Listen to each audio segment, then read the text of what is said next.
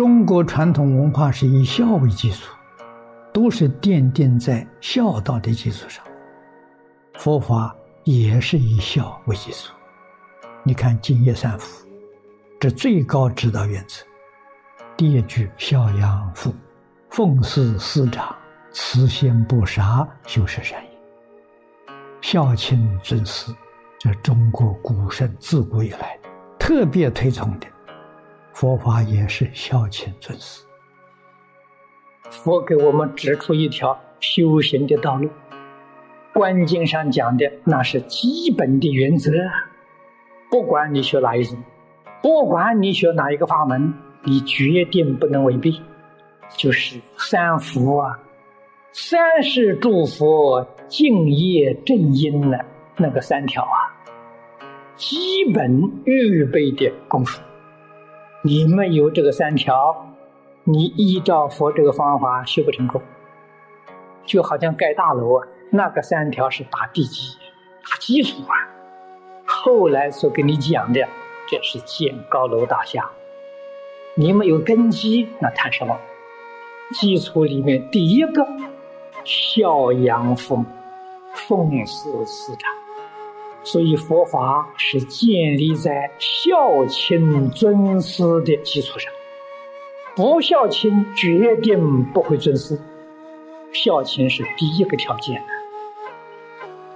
真正知道父母的恩德，会孝亲会报恩，这个人就真正知道师长的恩德，能够尊师重道啊，这个人就。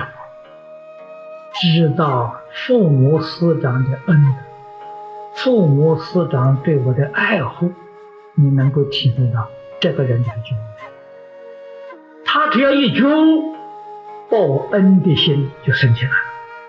上报四重恩，下济三途苦啊！这就是大菩提心啊！从哪里生的？从这里生的。我们修学大乘，修学净土，求愿往生，要记住啊！往生基本的条件是三福啊！你要晓得，信愿行三资粮是建立在三福的基础上，没有三福，哪有三资粮啊？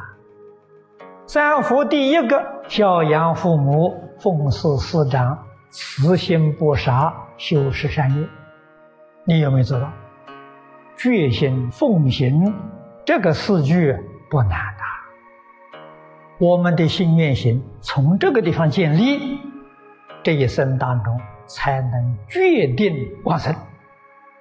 所以诸位一定要记住：没有一尊佛菩萨不孝顺父母，没有一尊佛菩萨不奉事师长。我们一生的成就。这两个人对我们的恩德最大了。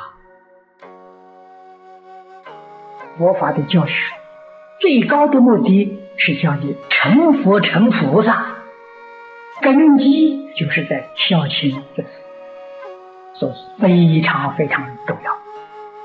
父母对我们养育之恩呢，老师对我们有启发之恩。